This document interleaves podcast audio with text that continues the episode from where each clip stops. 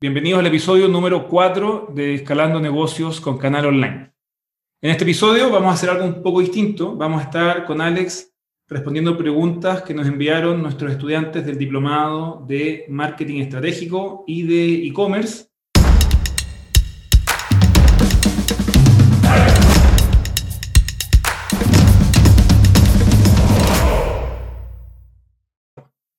Entonces, nuestra primera pregunta es, ¿Qué desafíos nos plantea la pandemia para nuestra marca o para nuestra estrategia digital? Y Alex, tú tenías algunos insights interesantes al respecto. Sí, bueno, eh, la pandemia en general lo que hizo fue básicamente cambiar algunos comportamientos de las personas. Eh, en, conclusión, lo que, lo que pasó fue que nos tuvimos que encerrar en las casas eh, y hay muchas muchas actividades empresariales que se estaban haciendo de una manera y que tuvieron que cambiar drásticamente, dado que eh, las personas ya no podían salir de su casa. Y en ese contexto, em, dentro de, las cosas que, se hacían regularmente, hoy día podemos ver, yo diría, tres puntos muy importantes que muchas empresas cambiaron. Eh, tres, tres y medio en realidad. El primero es eh, la segmentación muchas empresas que eh, fueron, eh, tuvieron que estar obligadas a aumentar o eh, cambiar la segmentación de clientes que tenían en su momento. y esto tiene que ver con los grupos demográficos, ¿cierto? Los grupos de personas a las cuales ellos estaban targeteando en ese momento y tuvieron que cambiarlas. Segundo punto tiene que ver con la categoría. muchas empresas que tuvieron que, eh, de manera como emergencia, aumentar su abanico de productos y empezar a ofrecer productos que estaban un poco más relacionados a la, pandemia. Eh, yo creo que el, mejor ejemplo, bueno, Gabriel, vamos a hablar un poco más de, ejemplos, pero eh, tiene que ver con la categoría de higiene, que muchas empresas tuvieron que abrirla. empresas que se dedicaban a la venta de, de, cualquier cosa prácticamente, desde utensilios de cocina, pasando por em, qué sé yo, temas electrónicos, muchas empresas que tuvieron que abrir la categorización de higiene.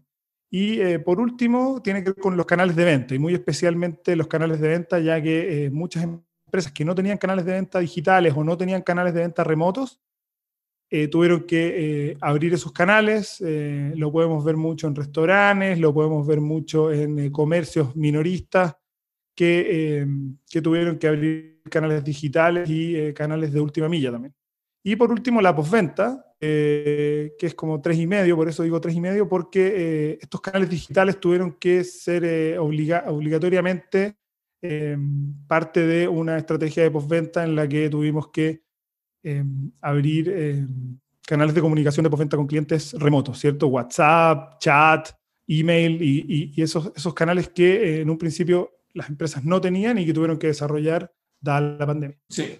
Voy a solamente recapitular los tres como, como bullets que dijiste, que son la segmentación, la categorización y los canales de venta y postventa.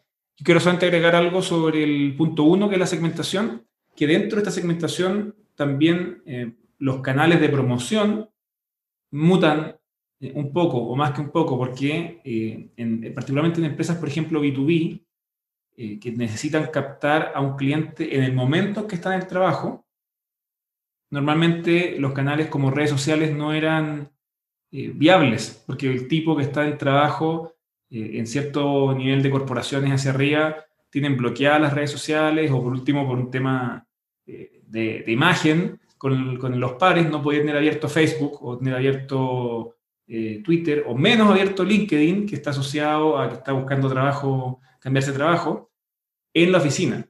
Pero hoy día que la gente está en la casa, eh, su oficina es la casa, ahora esa gente sí tiene abierto Facebook, Twitter, eh, LinkedIn, Instagram, en, llamamos, la oficina, entre comillas. Entonces, hoy día estos canales que no servían para el momento laboral, ahora sí sirven para el momento laboral. Y otro cambio que, nosotros hemos podido ver, de hecho de primera fuente con Alex en Canal Online, es que eh, el video está tomando muchísima fuerza y nuestra apreciación es que está comiéndose quizás un, espacio que lo tenía monopolizado el audio.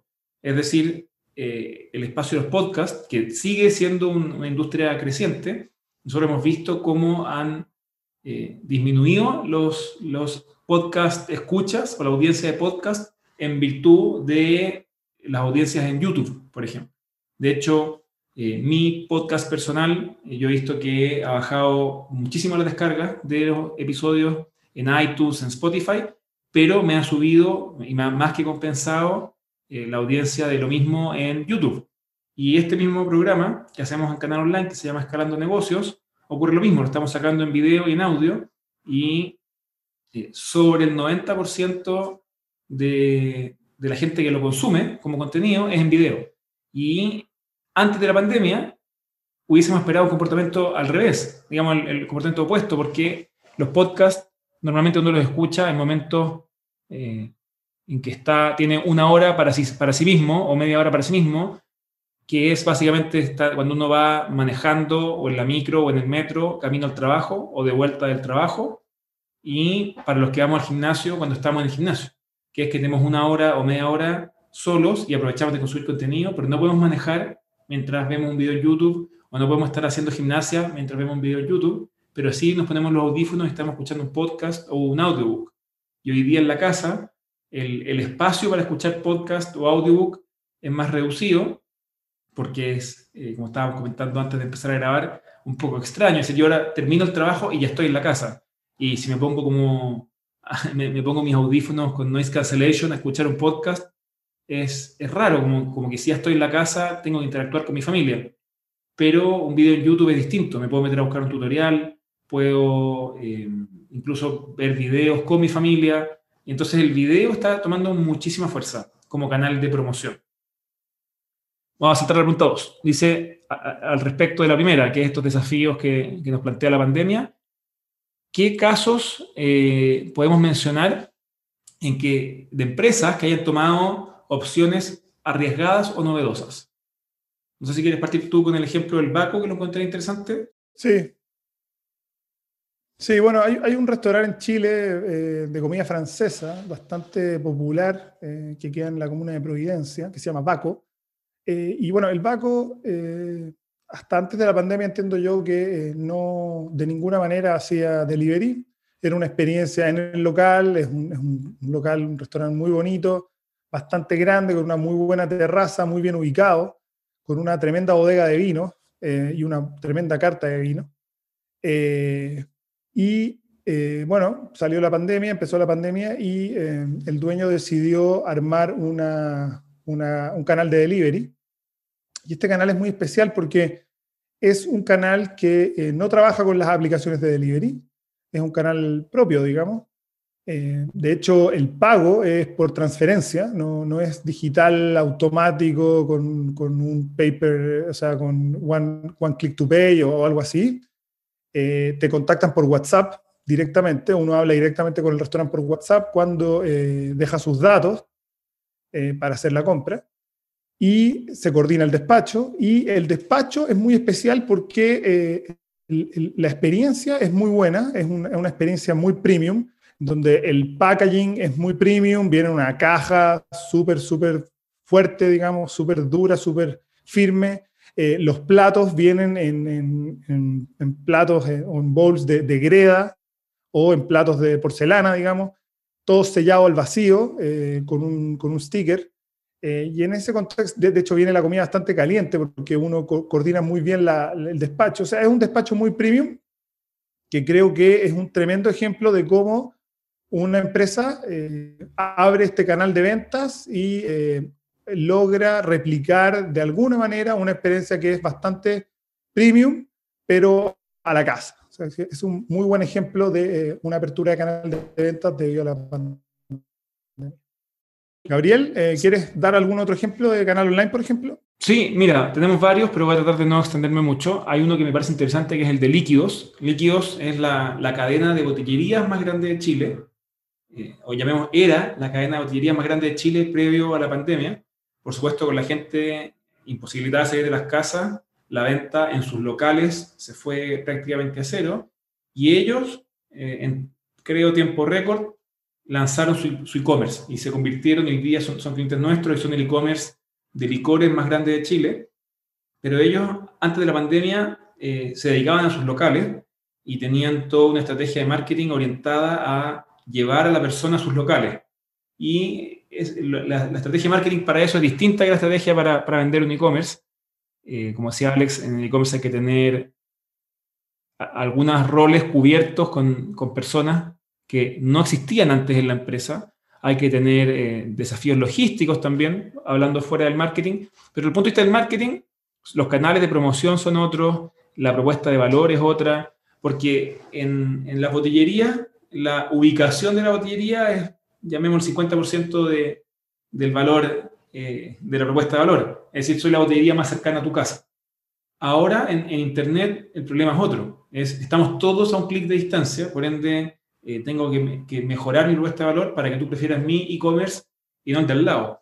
Y además que el producto que yo vendo digamos, es un commodity, porque ellos no venden marcas propias, ellos venden, por supuesto, whisky Johnny Walker, pisco Capel, o sea, son el mismo producto, misma marca, mismo packaging que todos los otros e-commerce. Y ellos tuvieron que no solamente desarrollar, en fondo, un sitio web con, con tarjeta de crédito para poder vender, sino toda la estrategia de e-commerce, para, para posicionarse y convertirse también en el e-commerce en los número uno de Chile.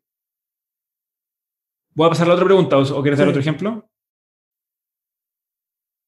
Em, no, no, en realidad creo que ya, ya cubrimos un par de, temas. Efectivamente, creo que es importante, porque la pregunta habla de temas arriesgados. Yo creo que aquí no hay muchos temas muy arriesgados. El, grueso de, de, de las marcas, de las empresas hicieron lo que estamos describiendo, segmentación, categorización y canales de venta y postventa.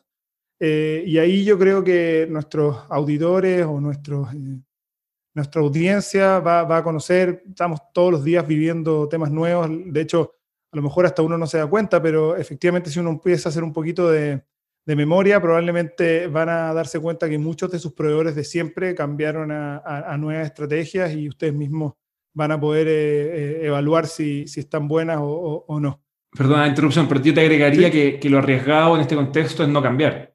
De hecho, nosotros tuvimos la, la experiencia de ver algunos clientes de canal online eh, en negocios del mundo antiguo, por llamarlo de alguna forma, muy offline, salvo con su marketing con nosotros. Teníamos, para no decir nombres, una empresa, por ejemplo, que era un mayorista de peluches, eh, una empresa muy grande que era mayorista de peluches, eh, y otros por el estilo, que no cambiaron y ya en, este año y tanto que llevamos de pandemia, quebraron, ya cerraron el negocio, digamos, no sé si quebraron porque no, no se tenían deuda, pero son negocios que tuvieron que cerrar. Entonces, me parece que lo arriesgado acá sería seguir operando como que no hay pandemia. La tercera pregunta, ¿por qué debemos armar un movimiento con nuestra idea? ¿Qué ventajas tiene esta estrategia para nuestra marca?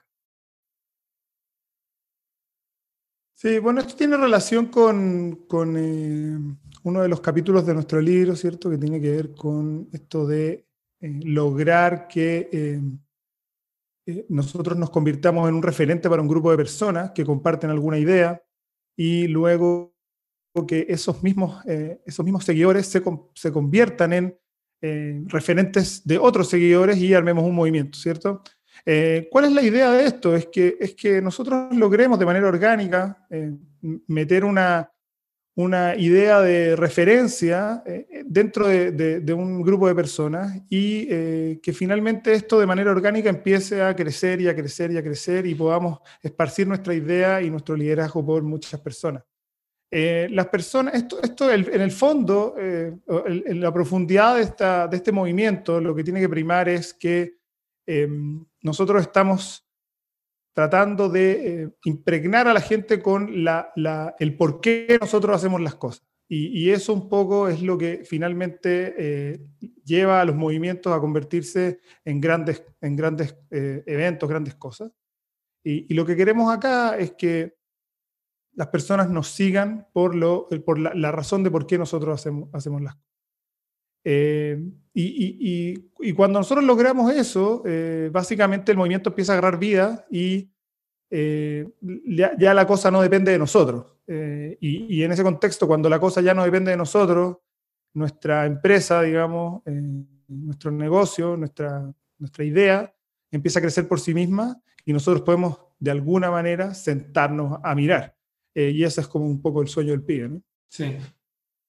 Además que un punto relevante que quizás no siempre todos entienden es que el, algo importante del movimiento, de, generar este movimiento, tiene que ver con que efectivamente una persona que entra a este movimiento se pueda, valga la redundancia, mover hacia arriba y él pueda crecer en su rol dentro de este movimiento.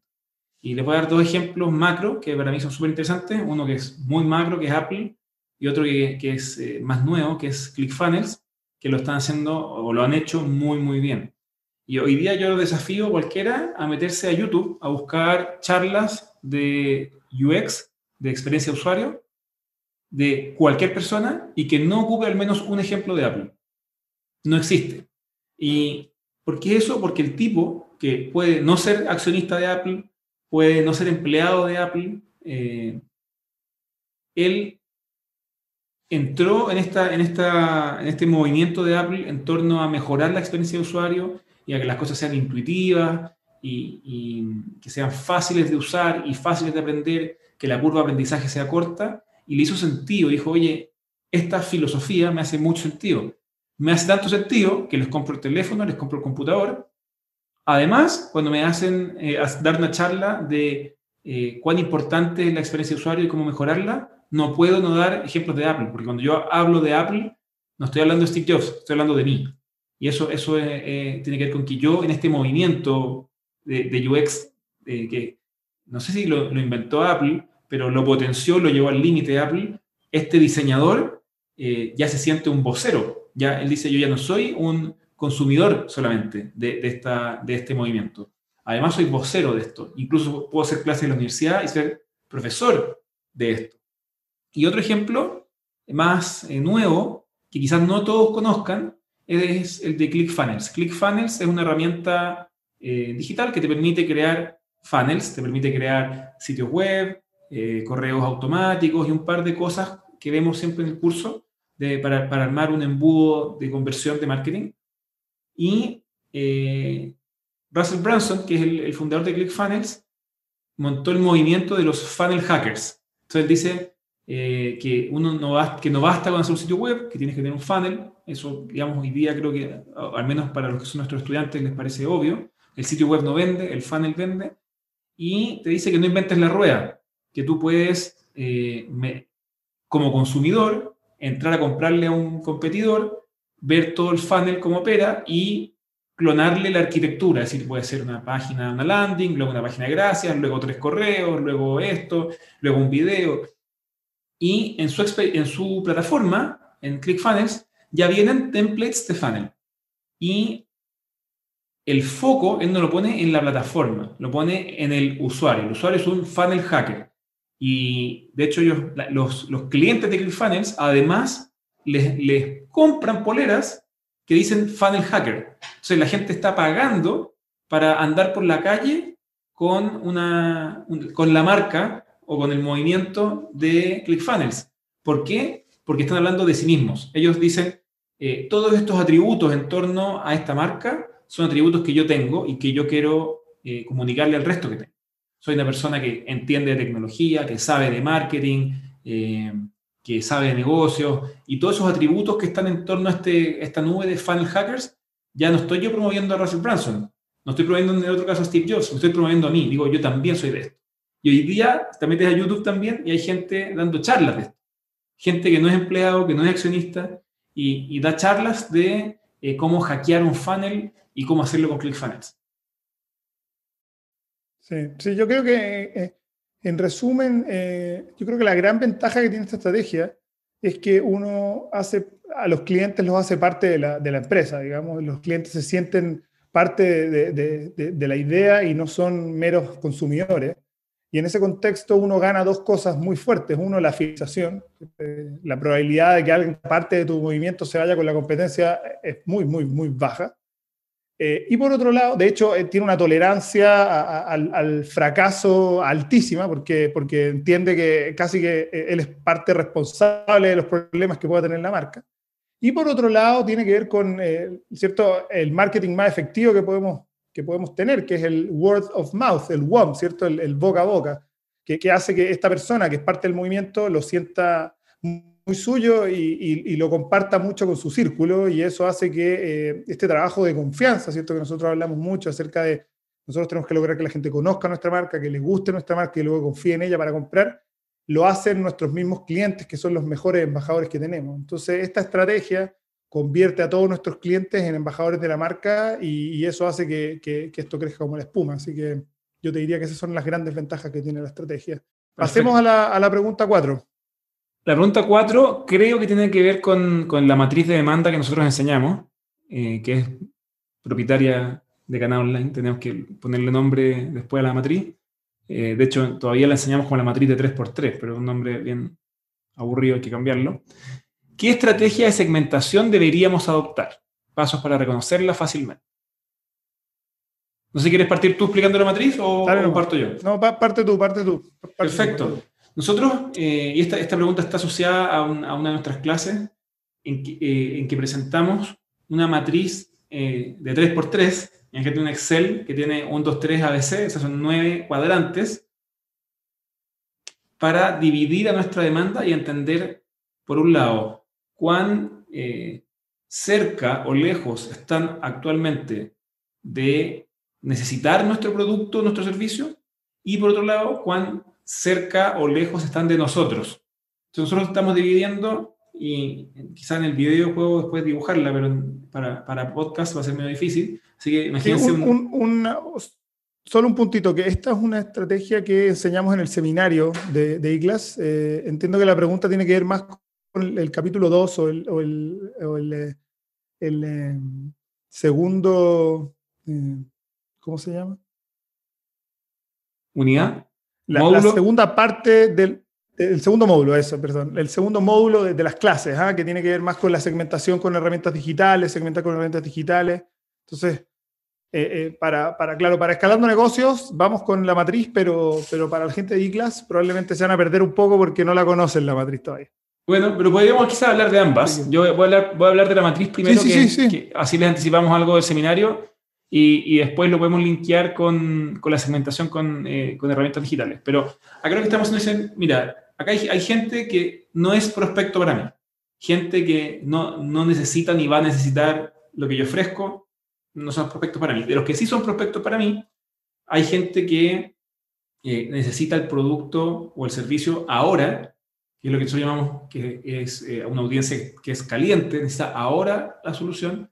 Hay una audiencia que es tibia, que es no necesita el, problema, el producto perdón, ahora, pero lo va a necesitar en el corto plazo. Y acá un ejemplo que ponemos siempre es del tipo que se está preparando para la maratón de Nueva York y todavía no tiene un hotel en Nueva York, pero lo va a necesitar porque va a ir a Nueva York el día de la maratón. Y después hay una audiencia fría que eh, podría llegar a necesitar nuestro producto, pero no hay motivos para pensar de que lo vaya a necesitar en el corto plazo. Y además, estas tres personajes, estas tres personas, los que necesitan el producto en algún momento en el futuro, en algún momento próximo en el futuro o ahora, eh, pueden respecto de nosotros encontrarse en tres categorías. Pueden no conocernos, pueden eh, ya conocernos o podemos ya tener una relación, una relación más profunda, ya son clientes, ya han consumido nuestro producto. Entonces nosotros, de hecho, lo, lo llamamos los amigos, ¿ya? Gente que cuando necesite el producto nos va a llamar a nosotros seguro. Los conocidos, que es gente que cuando necesite el, producto o servicio va a cotizar con algunos, entre otros con nosotros, y los otros, que no son ni siquiera conocidos. Entonces, ellos son personas que cuando tengan el, problema inmediato, eh, no van a cotizar con nosotros, salvo que hagamos algo al respecto. Entonces, nos quedan estos nueve cuadrantes y eh, vamos a tener prospectos en los nueve cuadrantes. Gente que eh, ya nos conoce y ese el problema ahora. Es decir, gente que ya tiene su dentista de cabecera y se le rompió un diente. Ese tipo no va a meterse a Google a buscar, ese tipo va a ir a su dentista de cabecera, lo va a llamar por teléfono directamente y va a ir a su consulta. Eh, y en el otro extremo, alguien que no tiene el hábito de hacerse limpieza dental ni al dentista, salvo que tenga un problema, eh, y no conoce a ningún dentista. ¿ya? Esos son los, los dos polos de, esta matriz para, para eh, armar el resto de los, de los siete cuadrantes que quedan. Ahora, respecto de cómo llegamos a esta gente, eh, en el capítulo, en el módulo 2 del curso, hablamos de las, la posibilidad de segmentación con herramientas digitales. No sé si queréis tomarlo tú, Alex. Sí, sí, bueno. Em, acá, lo, que, lo, que, lo que tratamos de enseñar, y que de hecho para nosotros fue una tremenda revelación cuando lo, estudiamos por primera vez, tiene que ver con eh, la posibilidad que nos dan las herramientas digitales de encontrar eh, diferentes segmentos que eh, puedan calzar con nuestra propuesta de valor. nosotros ocupamos en el curso, ocupamos dos herramientas muy grandes y bastante tradicionales, digamos, que son Google Ads y Facebook Ads. En Google Ads ocupamos el planificador de palabras clave para entender y, saber cuántas búsquedas mensuales tienen ciertos términos de búsqueda, ¿cierto? pueden ser palabras, pueden ser frases, eh, en Google, en cierto eh, lugar del mundo, ¿cierto? Que puede ser un, sector eh, más micro, como una comuna, como un sector más macro, como un país o una serie de países. Y por el lado de Facebook, básicamente lo que nos da Facebook es un detalle relacionado a los intereses de los usuarios eh, que tiene eh, directa relación con un algoritmo bastante no tan conocido, pero que tiene que ver con qué cosas nosotros vamos haciendo en la plataforma, eh, sobre todo los intereses que tenemos en base a los me gusta que hemos hecho en diferentes fanpages de diferentes, digamos, negocios, personalidades, puede ser algunas eh, intereses eh, macro, eh, tanto como una marca, algo cocinar, por ejemplo, como interés, o un famoso como, qué sé yo, Steve Jobs. y en ese contexto lo que hace Facebook es tomar toda esa información y por el lado de, los, de, las plataformas de avisaje, ¿cierto? Por el lado de la plataforma de business de Facebook, para los publicistas como nosotros o las personas que hacen ads o anuncios, eh, nos entrega información detallada de cuántas personas eh, les puede gustar cierta cosa en base a eh, ese perfil. y con eso nosotros invitamos a los alumnos a analizar antes de lanzar cualquier tipo de idea al mercado, analizar qué demanda podría tener esa idea tanto en Google como en Facebook. Eh, y básicamente el, mensaje es que eh, si es que no existe un segmento digital que podría satisfacer eh, la oferta que uno de alguna manera probablemente o posiblemente va a ofrecer, la, probabilidad es, muy baja de, de, tener éxito porque ya vemos que la mayoría de las personas demuestran su interés en estas redes sociales, la mayoría de estas personas están en estas redes sociales o buscan en Google, y eh, si es que no existe un segmento para ti, probablemente eh, eh, la idea no es el momento para lanzarla, ¿cierto? A lo mejor en el futuro, a lo mejor en el pasado, pero en ese momento a lo mejor no, no es el mejor momento para Perfecto. Oye, última pregunta. cosa, ah, perdona. Sí, no, no, otra cosa, Gabriel, dicen acá, a ver si nos podía ayudar con esto. Pasos para reconocer esta estrategia de segmentación fácilmente. O sea, a ver si, si podemos, podemos ver la manera de ayudarle a la audiencia y a los alumnos a em, reconocer, eh, porque lo normal, ¿cierto?, es que nosotros sabemos eh, cómo reconocer el segmento que está buscando, ¿cierto?, que nosotros llamamos la, columna caliente. Pero, pero, ¿cómo harías tú para em, reconocer a la columna tibia y a la columna fría, ¿cierto? Eh, yéndote un poquito para atrás en, el, en, el, en la segmentación. Mira, es súper buena pregunta y hasta ahora no había hecho el ejercicio de tener una respuesta tipo que la gente pueda adaptar a su negocio. Y creo que la voy a tener que trabajar. Pero quizás te puedo dar algunos ejemplos para que la gente de esos ejemplos pueda eh, deducir la, metodología. Pero ejemplos que se me ocurren eh, y, que, hemos dado en, conferencias y en clases contigo es eh, el tema de los viajes. El ejemplo, de hecho, el ejemplo que, que, usamos creo que en el último seminario era sobre un hotel en Bermudas. Entonces, si yo, soy manager, soy dueño o, gerente en un hotel en Bermudas, eh, podría decir, ok, ¿quién es mi, público caliente? Independiente todavía si me conoce, no me conoce o, ya somos amigos, ya, ya es un cliente regular. Es alguien que está buscando un hotel en Bermudas. Si alguien está buscando un hotel en esa playa, eh, esa persona ahora ya necesita, eh, necesita un hotel. O sea, si alguien está yéndose de vacaciones a Bermudas, necesita un hotel. ¿Cuál es el paso previo de eso? Probablemente tú podrías decir, mira, alguien que todavía no se decide por Bermudas, pero alguien que sí está buscando irse de vacaciones a alguna playa. eh, alguna playa tropical o alguna playa con ciertas características en que está considerando Bermudas, pero puede estar considerando Boracay o puede estar considerando eh, Punta Cana o puede estar considerando otra playa. Entonces, ese tipo eh, no necesariamente está hoy día buscando un hotel, todavía está recién decidiéndose por qué playa ir, pero cuando se decida, si es que se decide por Bermudas, va a necesitar un hotel. Entonces está a la vuelta de la esquina de necesitar un hotel. ¿Y cuál sería un paso más atrás? Y es alguien que está planificando sus vacaciones, pero todavía no sabe si quiere irse a la selva, a una ciudad, a Tokio, eh, a, la playa. Está todavía un paso más atrás. Dice, ¿sabes qué? En febrero, en Chile normalmente las vacaciones son en febrero, eh, me, voy a, me voy de vacaciones eh, y me pongo a pensar, ¿qué es lo que quiero? ¿Quiero playa? ¿Quiero lago? ¿Quiero cerro? ¿Quiero bosque? Esa persona todavía ni siquiera se decide por playa, pero cuando se decida por playa, va a tener el problema de decidirse por cuál playa, y si que se decide por Bermudas, va a tener el problema de que un hotel. Entonces nosotros podemos eh, hacerle marketing a los tres. Por supuesto, la propuesta de valor para cada uno es distinta. A uno lo vamos a ayudar a elegir playa, al otro vamos a ayudar a elegir eh, el estilo de vacaciones que quiere. ¿Pero para qué? Para que esta persona pase de ser un desconocido a ser un amigo eh, independiente de la lejanía que tiene a la compra.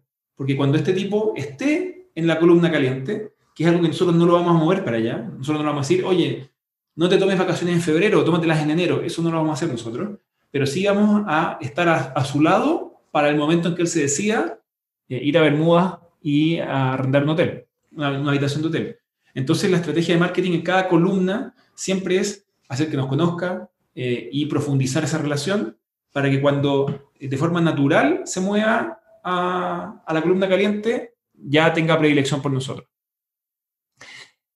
Nos quedan dos minutos. Así que voy a pasar a la última pregunta. Eh, dice, nombrar y destacar experiencias destacadas. Mira, a mí se me ocurre una, eh, que es de un cliente nuestro, que es la de cobranza online.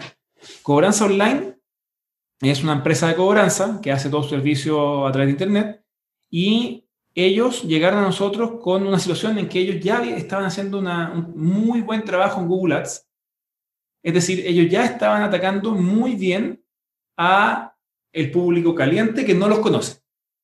Gente que ahora necesita cobrar una factura impaga, no sabe qué hacer, eh, y entra a buscar a Google porque no, no conoce cobranza online. Entonces dicen, eso que alguien me resuelva este problema.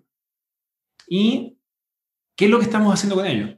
es, por un lado, profundizar los otros ocho, eh, o sea, por un lado, profundizar en la columna eh, caliente, decir, oye, ¿y qué pasa con la gente que ya te conoce, que ya fue cliente tuyo, que quizás hoy día, o sea, ya es tu amigo, pero hoy día es frío, pero hoy día no tiene una factura incobrable, pero la va a tener pronto? ¿Qué pasa con él? Eh, tenemos los correos, tenemos los teléfonos, hagamos algo. ¿Y qué pasa con la gente que está en industrias B2B, que emite facturas, en industrias que se espera un cierto porcentaje de incobrabilidad pero que en este momento no tienen incobrable, hagamos marketing también para ellos. Para ellos no llegamos con súbenos tu factura para cobrártela, porque en este momento no tienen problema, pero para ellos llegamos con un webinar, con contenido, para decirles, mira, ¿qué hacer cuando te ocurra una incobrabilidad? Y eh, estamos hoy día atacando los, nueve segmentos, los nueve eh, posibles eh, espacios de demanda, gente que no los conoce y necesitamos que los conozca, gente que ya los conoce, pero necesitamos que los prefiera, y gente que por lo pronto no tiene problema de cobrabilidad, pero lo puede tener, o gente que quizás de aquí a un año lo pueda tener. Bueno, muchas gracias a todos por, por ver este capítulo de eh, Escalando Negocios con Canal Online. Yo soy Alex Alevi y con Gabriel Reutmann nos queremos despedir. Nos vemos en un próximo episodio. Muchas gracias por ver esto y escucharnos. Chao, chao. Chao.